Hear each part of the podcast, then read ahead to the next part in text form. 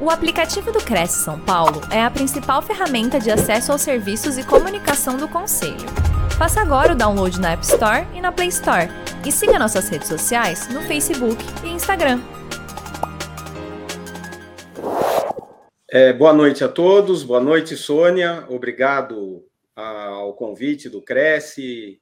Agradeço a você e na, na pessoa do, do, do doutor Viana, a quem eu, eu prezo muito, né? Até brinco, eu digo que na OAB nós precisávamos de um presidente como o presidente Viana, mas infelizmente nós não temos, né? Eu vou ver se eu arrumo uma carteira da OAB para ele e vou lançar a candidatura dele, vou roubar ele do, do Cresce, né?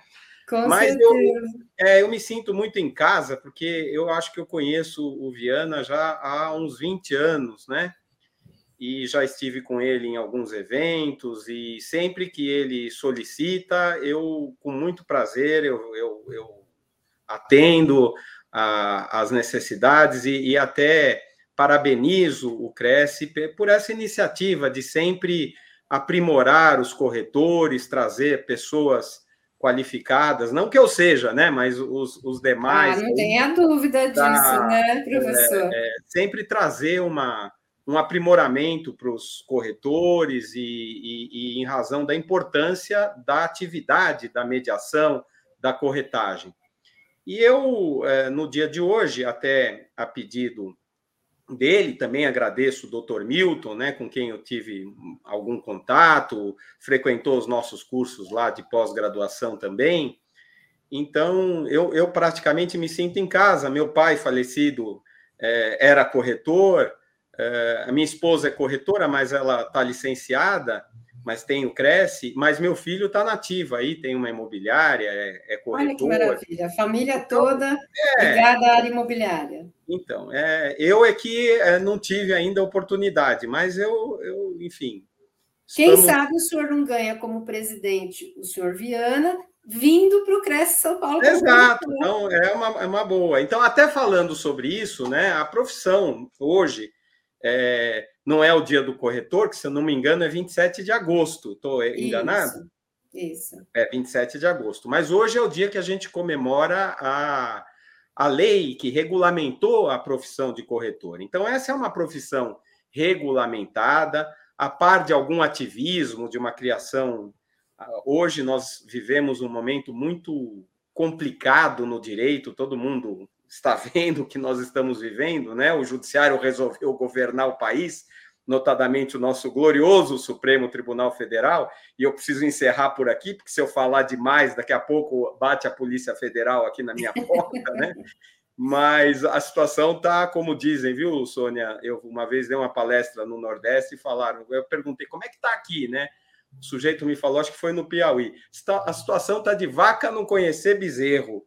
Então, é isso. Então tá difícil mesmo. quando a vaca olha para o seu bezerro e não conhece, é que a situação tá feia, né? Com certeza. Mas o, o fato é que a, a, a, profissão de corretor foi regulamentada, então é, exige-se para o desempenho, como todo mundo sabe aqui, um curso de técnico em transações imobiliárias, é uma profissão regulamentada, de tal sorte que, se for exercida nos limites da lei por alguém que não é, é corretor de imóveis, essa pessoa, em tese, está exercendo ilegalmente uma profissão regulamentada. E ela foi regulamentada até pela importância e pela responsabilidade, é disso que eu vou tratar hoje, que tem o corretor no, nos negócios que ele que ele é, interme, que ele faz a intermediação, que ele faz ali a aproximação das partes, então ele tem uma função dentro dessa regulamentação.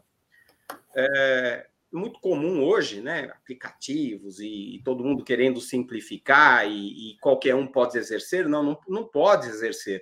Por, até pela responsabilidade. Muita gente acha ruim, olha, existe uma responsabilidade do corretor, isso é ruim. Não, isso é bom para o corretor porque esse é um argumento que você pode, você corretor, utilizar para valorizar a profissão e valorizar o seu trabalho, porque o seu trabalho implica em responsabilidade. Vejam, toda toda uh, vantagem corresponde, do outro lado, a uma responsabilidade.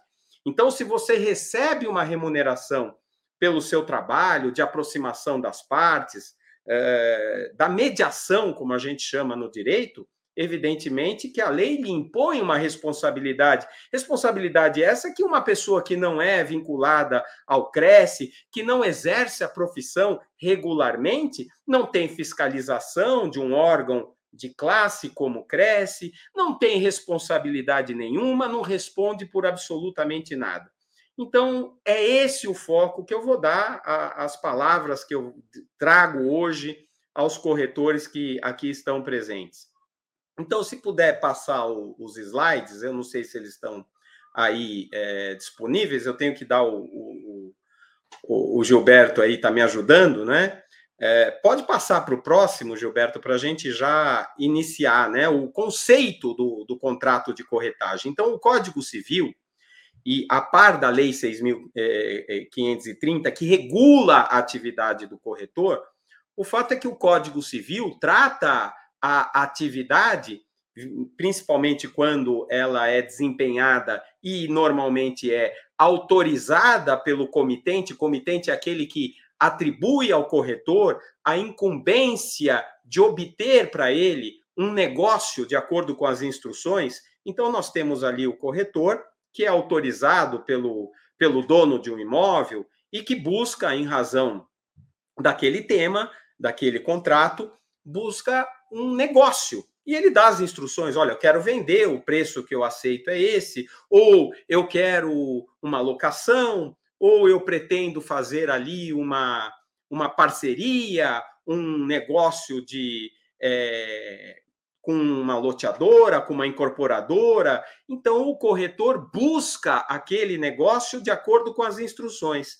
Então, é um contrato. Um contrato que não precisa de nenhuma formalidade, em que pese ser desejável, e o Cresce até recomendar que sempre que possível haja um contrato escrito, e mais do que isso, até com exclusividade, que a gente sabe que é muito difícil na prática, mas de qualquer maneira não há necessidade, pelo menos do ponto de vista legal, que você obtenha um contrato formal e que te autorize a intermediar aquele negócio de acordo com as instruções. Mas é um contrato, um contrato típico, regulado pelo Código Civil, que é uma lei, né, Lei 10.406, de 10 de janeiro de 2002, o nosso Código Civil, que traz o contrato de corretagem ou de mediação, nós podemos usar esses dois nomes, é, no artigo 722, e chama atenção que o contrato de corretagem não se confunde com um contrato de prestação de serviços.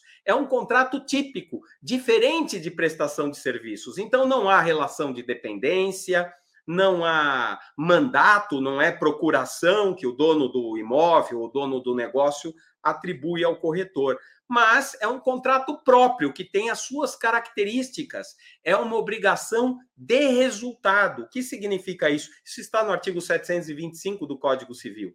Você sabe, na qualidade de corretor, que você só faz jus à sua remuneração aos honorários, não é como gosta de mencionar o doutor Viana, ele não, ele sempre me recomenda: olha, quando você for lá para as palestras, não fale em comissão, fale em honorários, porque honorários é aquilo que recebe um profissional liberal. Ele tem razão, mas a gente sabe que pelo costume e até pela pelo costume forense, alguns tribunais, julgados, etc., dão o nome de comissão mesmo. Mas, na verdade, tecnicamente, o doutor Viana tem razão. O que você faz jus em razão do negócio que você consegue são honorários. Honorários são aquilo, é, a remuneração que é devida a quem exerce uma profissão liberal, como é a profissão do corretor. E esses honorários só são devidos na medida em que você consegue o negócio, você obtém o resultado, a locação, a venda, a parceria, seja lá qual for, a permuta, o negócio imobiliário cujas instruções o, o dono do negócio lá deu uh, para você. Mas, Gilberto, pode passar para o próximo slide, então? E a gente vai tratar agora do que eu introduzi, da responsabilidade do corretor em razão desse contrato. Então, vejam, alguém te manda um e-mail, você faz uma captação ali dentro das normas éticas do Cresce, não é? E você começa a trabalhar, eu vou usar o nome que vocês usam, né? A trabalhar aquele imóvel, a fazer a sua publicidade, a divulgar aquele negócio, a venda ou a locação, seja lá o que for, e obtém aquele negócio para o comitente. O comitente é o dono do imóvel, o dono do negócio, né, que te ah, incumbiu de obter o negócio de acordo com as instruções. Vamos imaginar lá a venda de um apartamento, de uma casa ou a locação. Você tem alguma responsabilidade nesse negócio? É claro que sim. Assim como você vai fazer jus, se obtiver o resultado, ou seja, a venda, a locação, seja lá qual for o negócio, você vai fazer jus aos seus honorários, você também tem responsabilidade. Você tem, por lei, que prestar as informações que você que estão ao seu alcance e você tem obrigação de ter algumas informações ao seu alcance. Gilberto, pode passar para o próximo, por favor.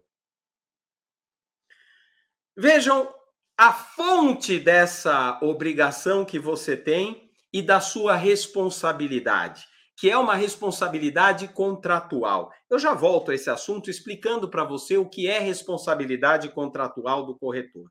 Mas o Código Civil, esse é um dispositivo, é um artigo do Código Civil, o 723, é a fonte aqui da sua responsabilidade, na medida em que o Código Civil te coloca uma obrigação de executar ali a mediação. Viram aí o termo usado pelo Código Civil para corretagem também, mediação?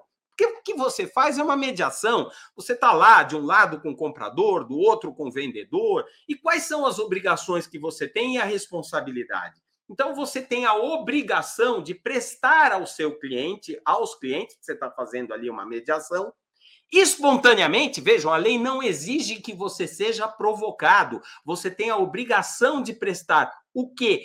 Todas, a lei é clara, hein?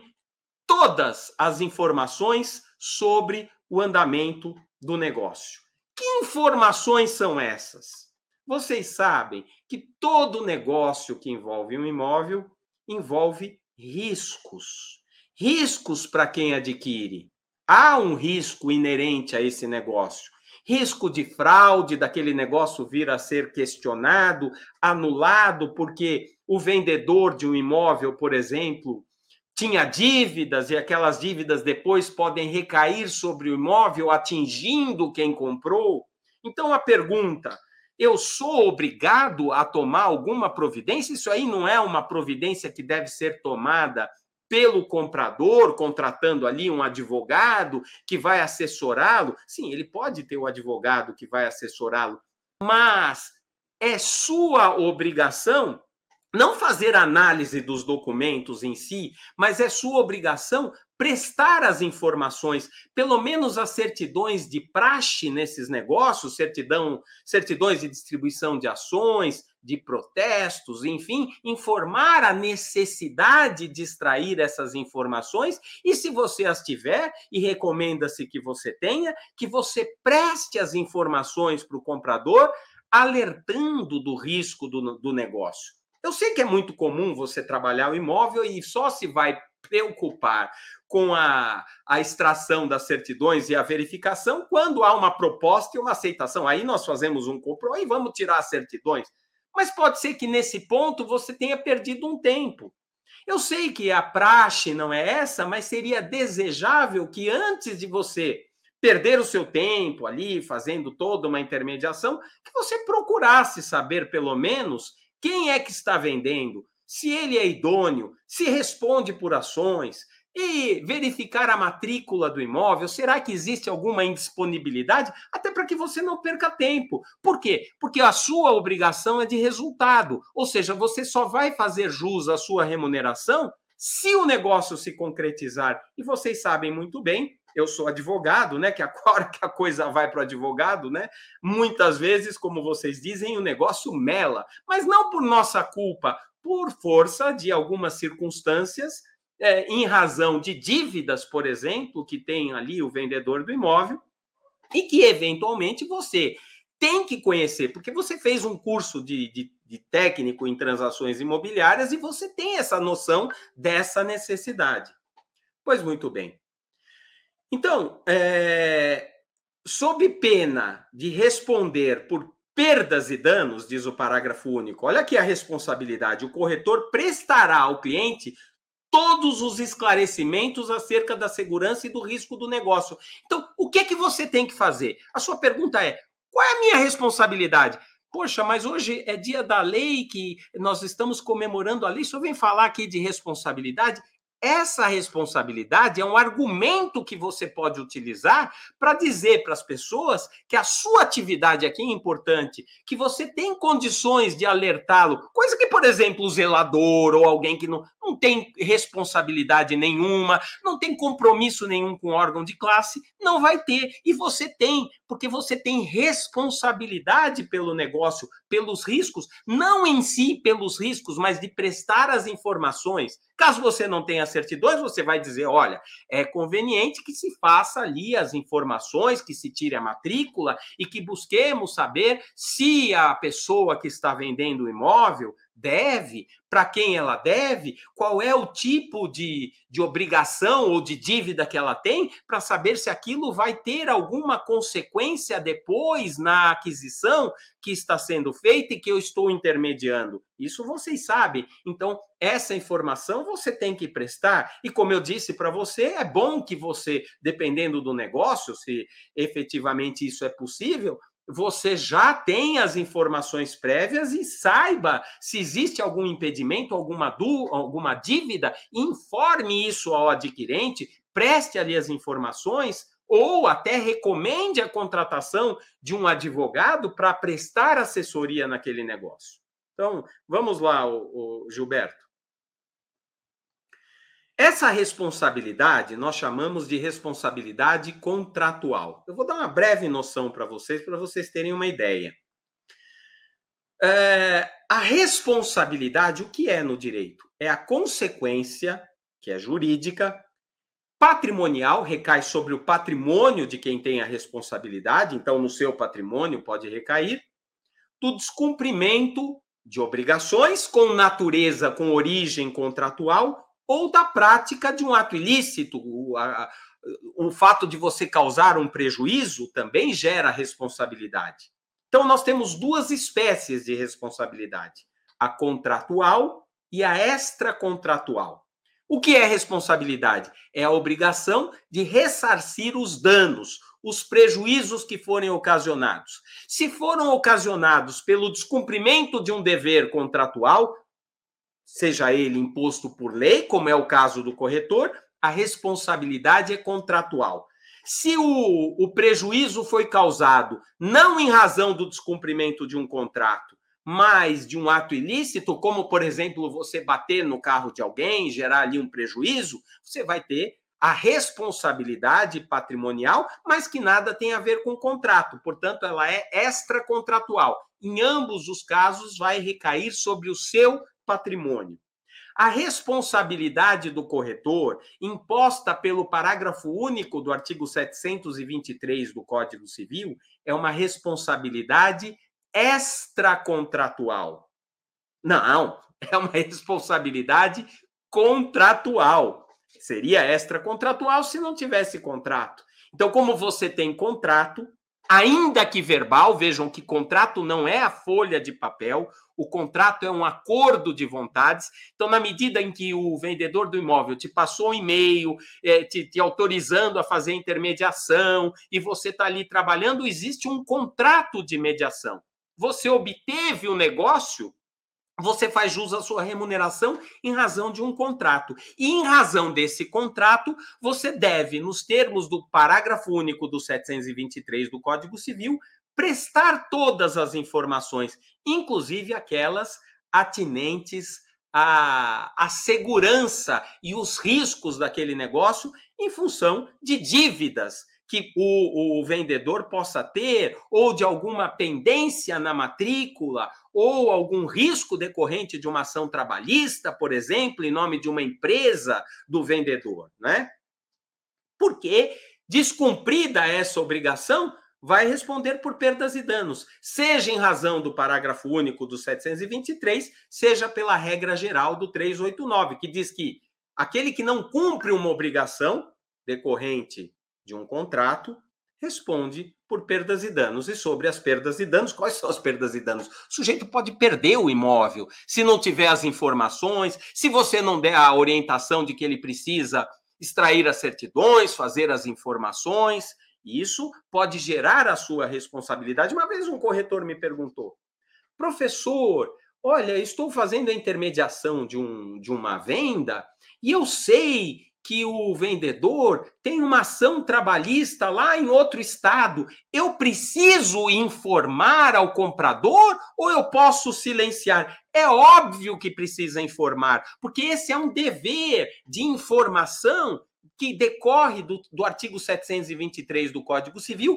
que, se não for cumprido, gera responsabilidade pelos prejuízos que esse comprador pode ter em razão depois de uma é, de uma uh, ação que venha gerar a perda daquele imóvel, pode responsabilizar o corretor que não prestou as informações, notadamente em razão das circunstâncias de quem comprou, uh, do, do, seu grau de conhecimento. Evidentemente que se você estiver fazendo uma intermediação e eu for o comprador, vai ser difícil eu falar: olha, é óbvio que eu sei quais são as informações, meu ramo é o direito imobiliário, mas então o direito é bom senso, né? Muitas vezes você está intermediando, a pessoa não tem conhecimento do mercado imobiliário, como você tem a obrigação de ter. E olha, eu vou repetir para você, hein?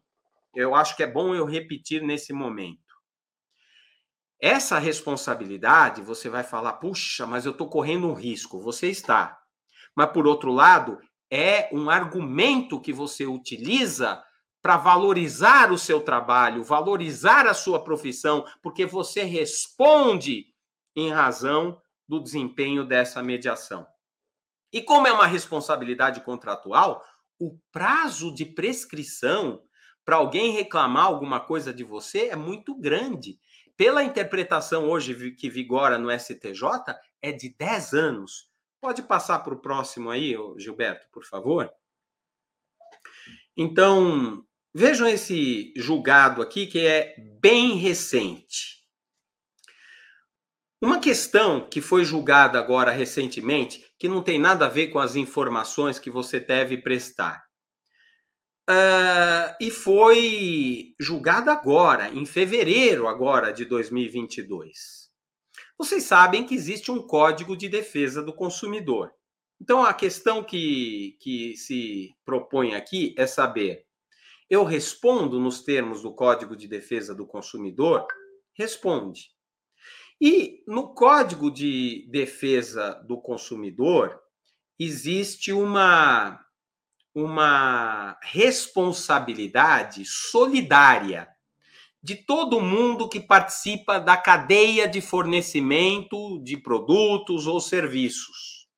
Então a questão aqui é a seguinte: imagine que alguém adquira com a intermediação de um corretor um imóvel de uma construtora para pagar ali em prestação.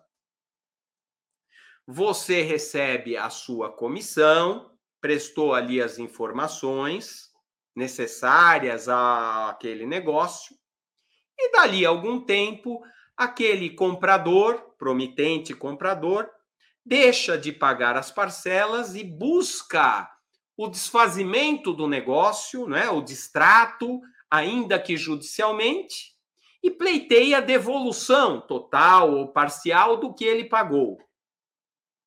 Será que o corretor que participou dessa, desse fornecimento, que fez a intermediação, que recebeu a comissão pela intermediação do negócio, pode ser responsabilizado pela devolução dos valores pagos à construtora numa responsabilidade solidária determinada pelo Código de Defesa do Consumidor?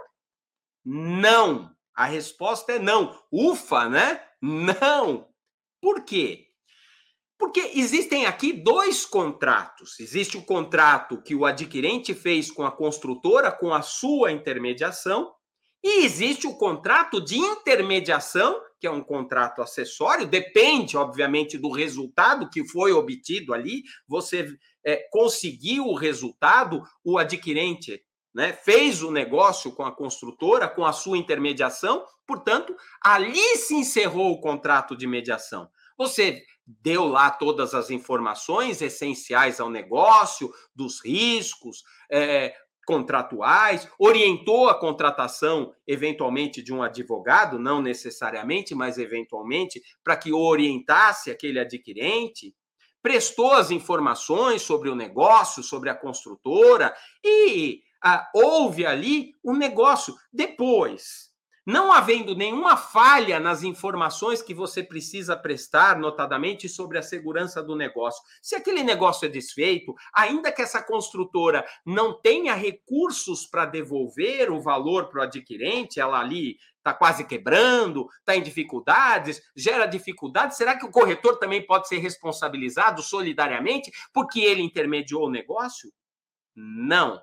A ideia é que não não pode responder. Então, é exatamente isso que ficou assentado nesse julgado aqui do Superior Tribunal de Justiça. No item 3, ele disse o seguinte: ó, no, antes, no 2, a responsabilidade da corretora está limitada aqui a uma falha na prestação de, do serviço de corretagem, que não guarda relação direta, mas sim como acessório, como disparo do, do, do, resultado que permite você receber a comissão, quer dizer, você conseguiu o um negócio, mas você prestou as informações. Então, no item 3, ele diz: não se verificando qualquer falha na prestação do serviço de corretagem, nem o envolvimento do corretor no empreendimento, quer dizer, não faz parte do empreendimento, não é ligado ali à construtora. Ligado sim, porque que teve autorização para fazer intermediação, mas não vai participar da construção, do negócio de, de venda em si. Então, não, não pode ser responsabilizada solidariamente a corretora, é isso que disse o julgado, pela devolução de valores, pelo desfazimento do negócio depois. Mas vejam, mesmo isso, o corretor foi colocado aqui no, na bagunça, no processo, foi processado e precisou chegar no STJ para afirmar que não tem nenhuma responsabilidade pelo desfazimento pela devolução, mesmo que depois, a, lá na frente, aquela construtora não tenha recursos para devolver o dinheiro do adquirente pelo desfazimento do negócio. Pode passar para o próximo, Gilberto. Eu tenho uma notícia boa porque parece que eu estou só dando notícia ruim hoje, né? Responsabilidade, eu preciso prestar as informações, mas por outro lado tem uma vantagem, porque não só porque é uma profissão regulamentada, mas porque você tem essa responsabilidade, você pode oferecer esse, esse serviço com a fiscalização de um órgão de classe, com responsabilidade que, que, é, que te é imposta por lei, não só pela lei específica, mas pelo próprio Código Civil. Mas se você tem que prestar todas as informações, eu tenho uma boa notícia para vocês. Vocês sabem que em todo negócio imobiliário, lá vem o advogado para, como vocês dizem, né, melar o negócio. E aí pede um monte de certidões, aí se aparecer ali um protesto, aparecer alguma uh, ação que está sendo movida ali contra o, o vendedor do imóvel, aí ele glosa o negócio, não autoriza e fica aquela, aquela coisa, você perde todo aquele trabalho que você teve. Por isso que eu te recomendo já fazer essas informações previamente para não perder seu tempo, não é? Intermediando um negócio que depois não vai ser viável. Mas passa, Gilberto. Nós tivemos uma alteração na lei chamada Lei da Concentração dos Atos na Matrícula. Ô, Gilberto, se puder aumentar, porque a letra está pequenininha. Então, essa é, alteração foi feita no artigo 54 da Lei 13.097 de 2015, que é a chamada Lei da Concentração dos Atos na Matrícula. Essa alteração foi feita agora, recentemente, no fim de 2021, ainda está tramitando no, no Congresso, foi aprovada agora na Câmara e seguiu para o Senado uma alteração nessa lei pela medida provisória 1085. Então, qual era a ideia né, original? No lado esquerdo, você vê a redação original desse artigo 54. ele dizia o seguinte no parágrafo único: não poderão ser opostas situações jurídicas que não constam da matrícula do imóvel no registro de imóveis, inclusive para fins de evicção, que é a perda do, do bem imóvel pelo adquirente, em razão de, de dívidas, por exemplo, de credores que alegam que aquela venda foi em fraude, qualquer coisa assim, que vocês conhecem muito bem, quem está no ramo, né? Ao terceiro de boa fé que adquirir ou receber a garantia de, de direitos reais sobre o imóvel. Então, qual era a, a norma aqui? Olha, Alguma situação que não está na matrícula, uma penhora, um arresto, um sequestro, ah, uma, uma execução com penhora registrada na matrícula, não pode ser oposta a adquirente de boa-fé. Só que começou, e, e eu concordava com essa interpretação, uma interpretação segundo a qual não está de boa-fé o adquirente de imóvel que somente tira a matrícula, verifica lá que não tem nenhum gravame, nenhuma penhora, nenhum arresto, nada na matrícula, a matrícula está limpinha. Se ele não se preocupa em extrair as certidões de distribuição de ações contra quem está vendendo imóvel, de protestos, etc., ainda que seja na comarca, no estado em que o imóvel se encontra e onde o vendedor diz que tem o seu domicílio, onde ele reside. Então, a pessoa que não se preocupa em tirar essas certidões não está de boa fé. Se ele não está de boa fé, então, mesmo que não haja nada na matrícula, a interpretação era que pode sim ser oposta àquela situação que não está na matrícula contra aquele que não agiu de boa fé porque não se preocupou em tirar a matrícula, ou seja, ele não está de boa fé. E eu só não posso opor, né, alegar situações que não estão na matrícula para pessoas de boa fé. Então, quem seria esse de boa fé que poderia alegar essa boa fé e não poderia ter contra si, por exemplo, uma ação que já tivesse sido proposta e que sairia numa certidão? Numa certidão de outro estado. Vou te dar um exemplo. Imagina que você está assessorando uma pessoa que está vendendo um imóvel aqui em São Paulo, na cidade de São Paulo, e que é, tem uma execução, vamos imaginar, trabalhista contra si, lá no estado do Amazonas. Ah, ele abriu uma empresa lá, está sofrendo uma ação trabalhista é, e já tem penhora lá do, do Amazonas.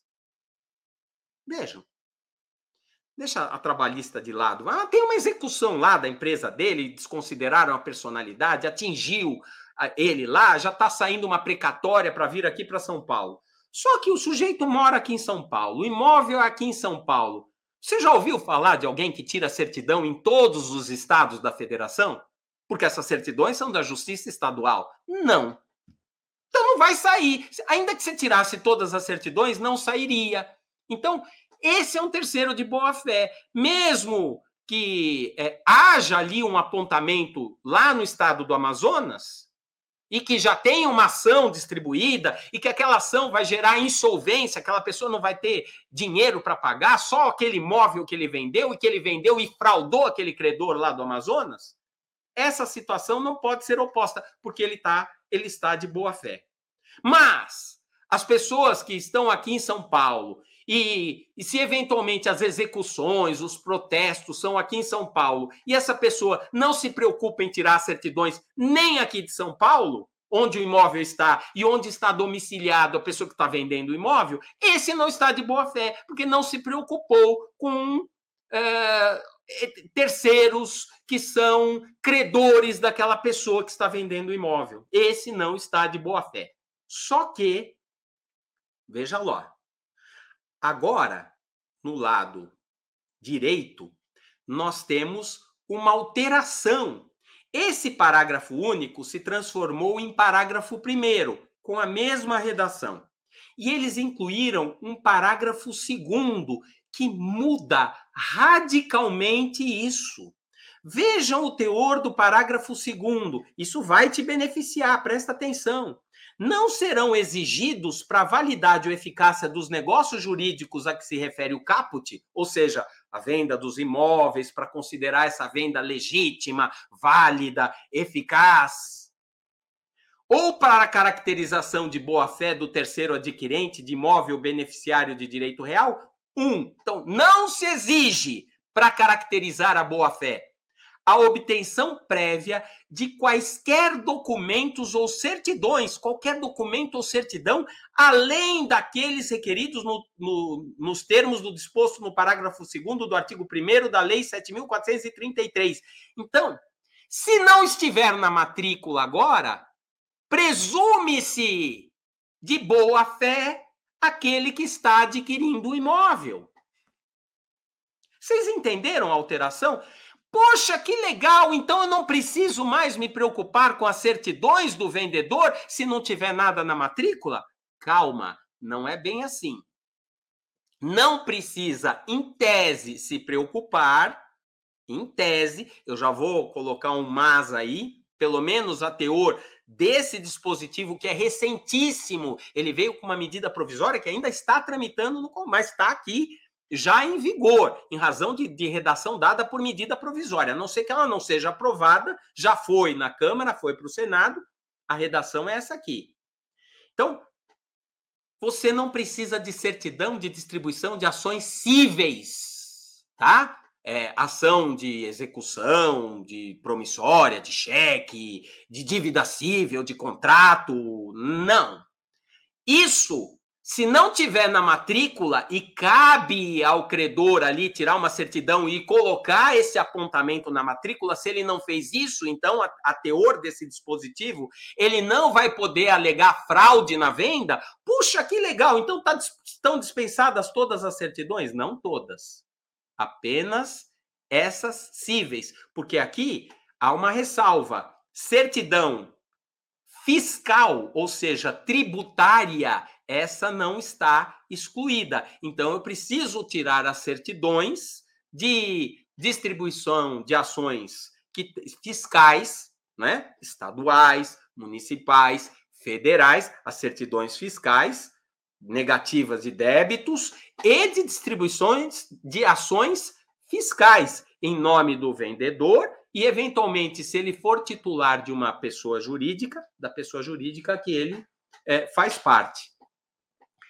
E é, se você olhar o inciso 2, é, dispensa também para caracterização de boa-fé certidão forense ou de distribuidores judiciais. Agora, certidão trabalhista, eu não arriscaria. Eu já, mesmo com essa redação, porque eu conversei com alguns juízes trabalhistas e eles alegam o seguinte: olha, é, nós seguimos a lei de execuções fiscais. Então, para nós, é a mesma coisa que execução fiscal. Logo, eu não vou dar nem bola para esse negócio aí. Então, certidões trabalhistas, certidões fiscais, né, certidões negativas de débitos da Receita Federal, uh, fiscais de uma maneira geral, aquelas relativas ao imóvel, evidentemente também, mas o que a lei vem facilitar é que, se não houver apontamento de ações civis, de execução, por exemplo, de aluguéis que tenha o vendedor, ou de algum contrato que ele fez e não cumpriu, e que tem uma ação contra ele, e etc., que antes dava problema na redação anterior, agora passa a, em tese, ser dispensada. Porém, como nós temos um judiciário absolutamente ativista, com interpretações criativas, eu agiria com mais cautela por enquanto, em que pese isso aqui de fato ser uma boa notícia para facilitar os negócios jurídicos. Então, é, em razão de toda essa, essa parafernália, eu continuaria ainda orientando o meu cliente ah, olha, tem uma lei que dispensa para ações cíveis, para distribuição de ações cíveis e até protestos, né? Porque não se exige nenhum documento, mas eu não arriscaria é, adquirir o imóvel sem tirar essas certidões. Você dá essa orientação, mas diz que tem uma lei que abranda com relação à distribuição dessas ações. Então, eram essas as informações que eu queria trazer, essa novidade para vocês. Agradeço a, mais uma vez ao convite. É sempre um prazer trazer aqui as novidades aos corretores de imóveis e me coloco à disposição aí da Sônia para alguma intermediação, alguma dúvida. Nós temos duas perguntas. Temos tempo para respondê-las, doutor? Pois não. Pode, pode. Uh, uma delas é da Nurimar Almeida. Ela pergunta: uma imobiliária que anuncia que paga pela indicação de um imóvel para venda ou locação está infringindo o código de ética? Eu precisaria dar uma olhadinha no código de ética, viu? É, quem perguntou foi a Nur... Nurimar. Nurimar. Viu, Nurimar? Mas uh, é, o código de ética dos corretores, aliás, a OAB precisava é, copiar também. Ele é muito enxuto, eu lembro, ele é muito enxuto. É, a, a situação que ela coloca é de uma, uma captação remunerada, né? Isso. Eu, a princípio, viu, Nurimar, não me lembro das vezes que eu consultei o código de ética, nenhuma vedação a esse respeito, mas uh, seria bom é, até fazer uma consulta. Eu acho que até o Cresce responde essas consultas, né, com relação a, a questões ou dúvidas éticas. Ok. Mas o que nós tratamos, viu, Nurimar, aqui, foi da questão que envolve a, responsa a sua responsabilidade perante o negócio em si, não a captação. Eu, eu, a princípio, não vejo. Agora, pagar pela indicação, pagar quem, né? Pagar a um terceiro que fez uma indicação para venda. Pode é, ser, viu? Porque, olha... mulheres que, que pagam para o corretor ou pra, até para um terceiro que indica. Acho né? que para um corretor não. Agora, pagar para um terceiro para fazer indicação, porque a captação está envolvida na, na tarefa do corretor entre as incumbências que a própria lei especial estabelece para o corretor. Então, você está colocando, você está remunerando, é, ainda que indiretamente, que é a sua remuneração, por uma tarefa que faz parte da intermediação para alguém que não tem o Cresce. Eu acho que pode ser que por aí tenha algum problema, sim. Tá?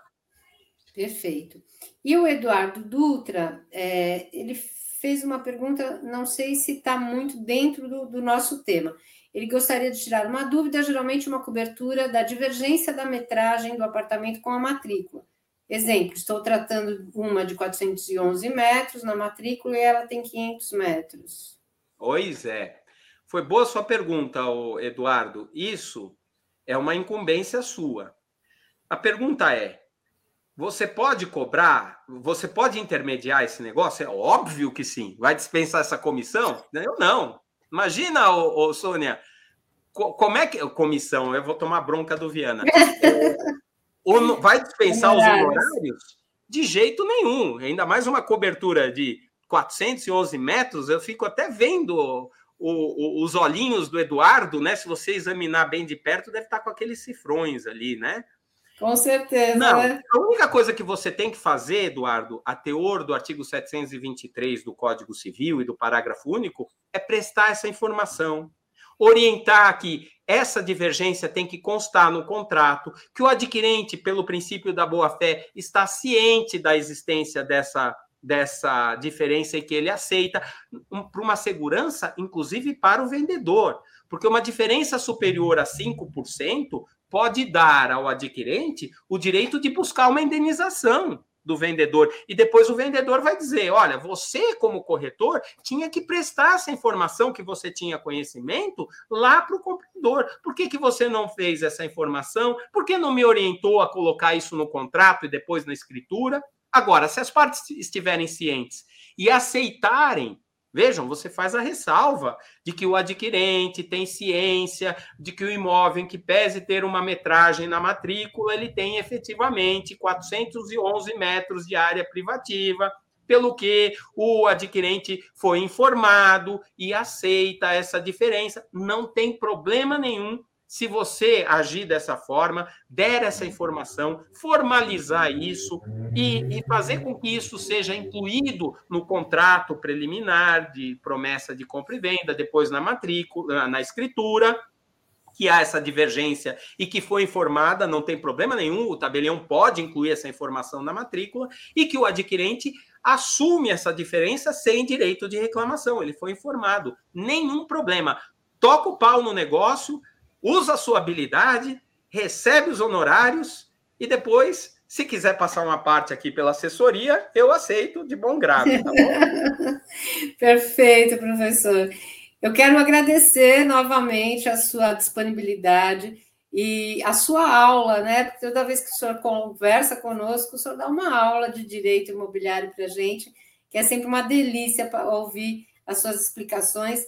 Depois, se o senhor tiver um tempinho de ler os comentários, todo mundo elogiando, tem alunos seus aqui que elogiaram a sua palestra, e quero agradecer em nome do nosso presidente a sua participação aqui nesse dia tão especial, dia 12 de maio, que é o dia da, das, das 6.530.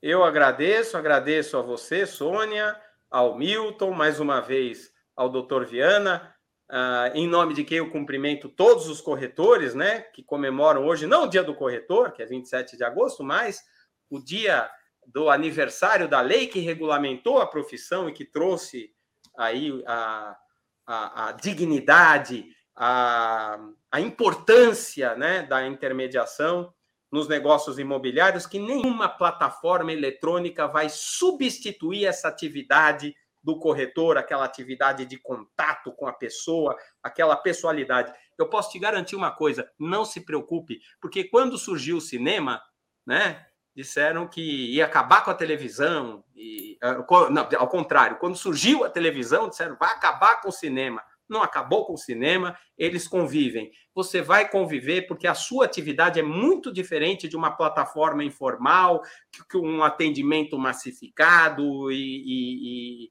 a sua participação no negócio, aquele contato, o seu esforço vai ser sempre valorizado.